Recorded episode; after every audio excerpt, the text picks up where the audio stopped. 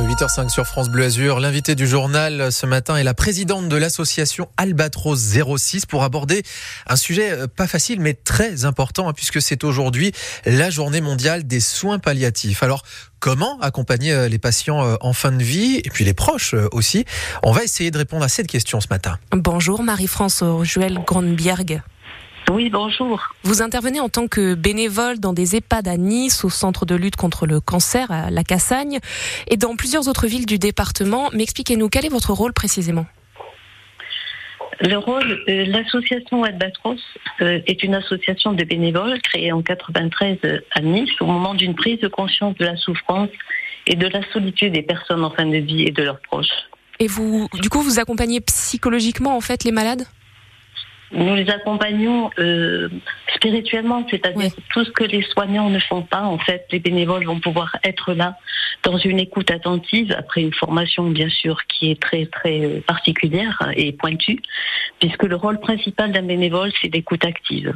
Ouais, c'est pas trop difficile justement, euh, c'est pas trop trop lourd émotionnellement parlant de faire ça?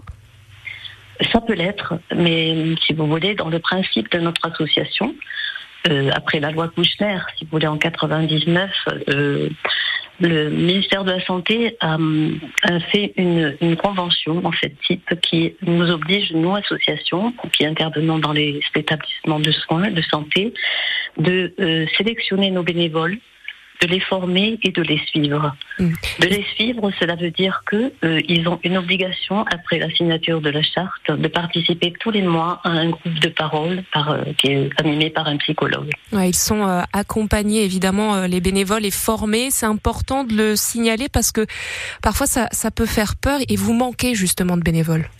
Oui, nous avons besoin de bénévoles. Nous recherchons en permanence des candidats bénévoles parce qu'en fait, beaucoup d'établissements souhaitent signer des conventions avec nous pour l'accompagnement en fait des personnes âgées, des malades et des personnes en fin de vie. Hmm. Vous cherchez des, bénévoles et, et c'est pas facile d'en trouver. On comprend hein, que ce soit euh, difficile de recueillir tous ces, témoignages de, de malades, mais pourtant c'est essentiel. Est-ce qu'on peut pas le voir aussi comme un acte de générosité finalement, d'écouter, de rassurer ces personnes en fin de vie et leurs proches? Oui, je pense que c'est un acte de générosité. C'est sûr que chaque bénévole a un parcours différent.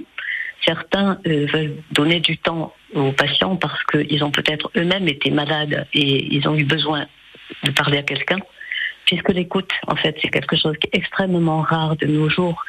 Souvent, les personnes ne savent pas écouter. Et justement, quand les bénévoles apprennent et étudient les obstacles à l'écoute, c'est un grand travail, en fait, qui leur est demandé parce que c'est un travail personnel qui remet en question en fait toute leur façon de faire et d'être depuis le début de leur vie. Est-ce qu'il y a aussi des moments positifs il y a beaucoup de moments positifs. Et tous les bénévoles le disent en groupe de parole, c'est que souvent quand ils sortent d'une chambre, en fait, ils ont donné, mais ceux qui ont reçu, c'est souvent eux qui ont le plus reçu. Merci beaucoup Marie-France Joël Grunbierg pour votre témoignage. Vous êtes la présidente d'Albatros 06 qui aide psychologiquement les personnes en fin de vie et leurs familles.